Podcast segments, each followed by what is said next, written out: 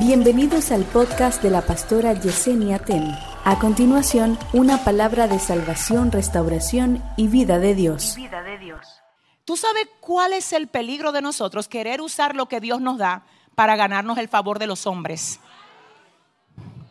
No es así. Escúchame, escúchame. Usa lo que Dios te da para agradar al Dios que te lo da. Y con eso tú vas a edificar a los hombres. Tú no te lo tú no puedes tratar de usar lo que tienes de Dios como si fuera un soborno para que la gente se acerque a ti. No es tuyo. Tú eres un administrador de lo que Dios te dio. Tú no eres dueño. Pero Lea coge su hijo y le pone por nombre al primero, mírame, al segundo que es Simeón, le pone por nombre, escúchame. Ella quiere que Jacob la mire y que Jacob le escuche y no, Jacob ya van dos hijos que le edad, pero ni la mira ni le escucha. Y él sigue muy enamorado de... Ella dice, caramba, pero ven acá, Jacob. Y entonces, te di el primero te dije que me mire porque tengo hijos. No la miró. Porque cuando usted le da una forma diferente al llamamiento, el llamamiento no cumple con el propósito. No.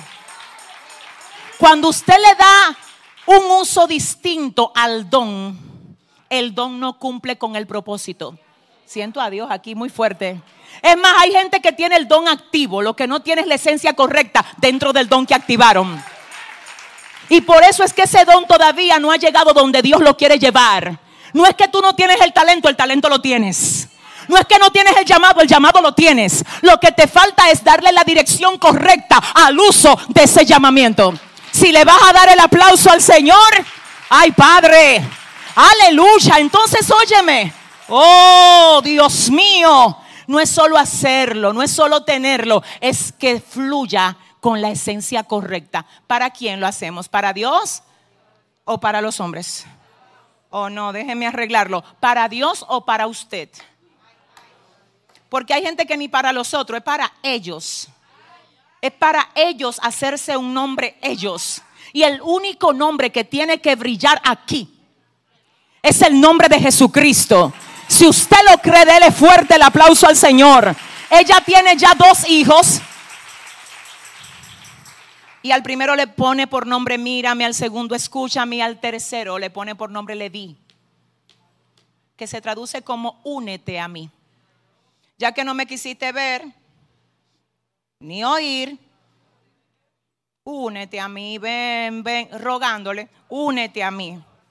Pero que esos muchachos eran de Dios. Entonces ella a lo de Dios le puso nombre de ella. A ver, eran de Dios, pero a lo de Dios ella le puso el nombre que ella quiso. My God, yo estoy segura que Lea, ah, alabanza. Ella no pidió confirmación a Dios acerca de los nombres. Déjame decirte lo que es un nombre. El nombre era a través del cual ella todo el tiempo llamaba a sus hijos. Rubén, ven acá. Ella le estaba diciendo, mírame. Para que todo el que oyera la mirara. Cuando ella llamaba a Simeón, Simeón óyeme, o sea, yo quiero ser el centro de la atención. Cuidado, que está usando los dones para ser el centro de la atención. Ah, por Dios, yo no sé con quién, no sé con quién. Cuídense de ella que está usando dones para ser el centro de la atención. para ser el centro de la atención. Cuando tú te humillas, Dios te exalta. Cuando tú pones a Dios primero, Dios se encarga de hacer el resto. Escúchame, Lea, no es así. Ella le pone al tercer hijo, Levi. Y Jacob, como quiera, no se unió a ella. Entonces, ¿qué pasa entonces? ¿Y por qué yo estoy mencionando a Lea de esta manera? Porque nosotros acabamos de ver aquí algo bien interesante. Y lo que acabamos de ver es que hay un cuadro que es, que es paralelo al de Lea y nos presenta una enseñanza diferente. Óigalo bien. Verso 51. Y llamó José el nombre del primogénito Manasés. Porque dijo, Dios me hizo olvidar todo mi trabajo. Shandaramai.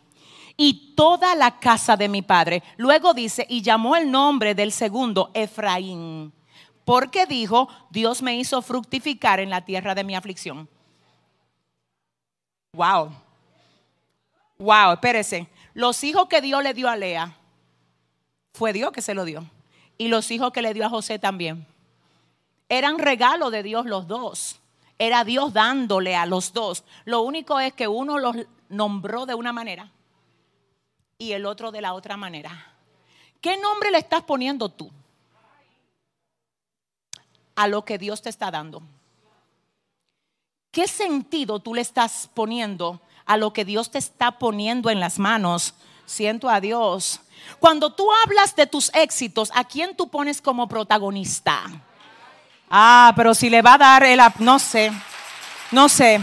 Cuando tú hablas de tus alcances, de, tus victorias, que quién es el protagonista. Escucha lo que pasa con José. José, ustedes saben todos la historia de José. José cuando tenía 17 años, sus hermanos lo venden, él llega como esclavo a la casa de un hombre llamado Potifar. Potifar tenía una esposa que se levanta deseando a José. Un día literalmente lo ataca y José dice, no voy a hacer este gran mal en contra de mi patrón y en contra de Dios que me ha dado todo lo que tengo. Dice la Biblia que ella dice que José la quería violar. A José lo llevan a la cárcel. Óigame, tremendo. Y cuando llega a la cárcel, lo primero que hace José es que comienza a ver la cara de la gente que están alrededor de él para encontrar quién estaba triste ahí. Y dice que mirando las caras de los presos, dijo, ¿por qué ustedes están tristes? ¿Sabe quién le preguntó? Al copero y al panadero del faraón. Si José es uno que dice, yo estoy pasando mi propio proceso, ¿qué me importa a mí lo que aquel esté pasando? Como hacen muchos evangélicos. Yo tengo muchos problemas, yo no puedo ni con lo mío, más con lo de otro. Usted no sabe si el preocuparse por un problema ajeno va a ser el puente que Dios va a usar para moverlo a lo próximo. Escuche esto. Por eso es que a nosotros, siento a Dios aquí, no nos luce ser egoístas. Porque precisamente cuando tú te olvidas de ti, cuando tú te olvidas de tu propio bienestar para ocuparte del bienestar ajeno, ahí es donde el cielo se volca a tu favor. Mientras tú estás demasiado ocupado en lo tuyo, es que yo primero tengo que atenderme yo. Eso no es lo que dice la palabra. La Biblia dice, escúchame, que a veces tú sin fuerza Dios te va a usar para fortalecer a otros. Que a veces de lo poco que tú tienes Dios quiere que tú lo compartas con otro. No, eso no es así. Entonces dime, ¿qué fue lo que hizo la viuda de Sarepta de Sidón? Cuando solamente le quedaba un puñado de harina, un poquito de aceite. Y ella dijo, yo lo iba a coser para dejarme morir con mi hijo. ¿Y qué le dijo el profeta? No, no, mira, ve, haz lo que tú has dicho, pero hazme a mí primero. Que se haga a él primero de la torta, no a ella ni al niño, a él primero. ¿Pero por qué? Porque Elías representaba a Dios en ese lugar. Y Elías, Elías lo que le está diciendo, si me hace a mí primero, y te desenfoca de ti para enfocarte en otro. Ay, yo solté algo fuerte aquí. Espérate, que ahora sí. no, espérese. Oiga, ¿por qué hay gente que esté estancada con lo mismo? Porque te tienes que desenfocar un poquito de ti.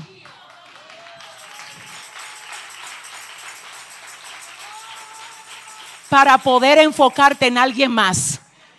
Yo sé que quizás hay gente que lo ve absurdo esto, pero te habla una que viene de ahí. Tú sabes que cuando tú te quedas, escúchame, con nada, ahí es que Dios trabaja a veces. Eh, escúchame, te estoy diciendo que a veces por tú estar reteniendo, tú estás estancando. Oh my God. Por tú estar reteniendo, tú estás estancando. Tú crees que tú estás cuidando, pero tú estás evitando que llegue a ti lo próximo. No es cuidando, tú estás estancando. Déjame ver. Mira lo que pasa. A ver, a ver, a ver. Yo tengo una copa aquí. ¿Qué pasa? Si yo cuido esta copa, ay, no, no, no, es que yo tengo que cuidarla, discúlpame. Es que tengo agua aquí. Pero usted no sabe que por ahí hay jugo de uva que me encanta. Entonces, ¿qué pasa? El que tiene el jugo de uva que no me lo está mostrando, me está diciendo, tú tienes espacio para lo nuevo que yo quiero traer a ti. Y yo, no, no, no, es que no, no, no, no, no puedo. Pero porque es que no, tengo agua aquí pero es que necesito echar algo nuevo aquí. Ay, no, no, no. No puedo. Está ocupada. Esto yo no lo puedo ni siquiera compartir porque es que necesito tenerlo aquí. Mira, mira, llama a los sedientos y dile, hay agua en mi copa. Llámalos. Llámalos y diles, hay agua en mi copa. Hay agua en mi copa. Profetizo que la fuerza que tú necesitas te va a llegar cuando tú comiences a orar para que Dios fortalezca a otros.